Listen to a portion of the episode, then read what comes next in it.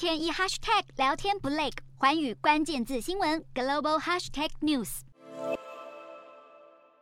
美国总统拜登在当地时间二十五日，将美国三十年以来最大宗的联邦枪支安全法案签署成为正规法律，其中的限枪措施将在美国立即生效。这项枪支管制法将协助各州政府加强对年轻购枪者的背景审查，并避免枪支落入危险人士与有家暴犯罪记录的人手中，但是却没有禁止贩卖突击步枪和子弹容量较大的弹夹，因此并没有完全达成总统拜登与民主党人士当初的期望，却已足够表明美国想认真解决枪支暴力问题的决心。数十年来，枪支管制被美国人视为一项不可能的任务。如今，频繁的大规模枪击事件让限枪法案在国会迅速通过，并已被总统签署惩罚，代表着美国政治与社会已经为了抑制枪支暴力跨出历史性的一步。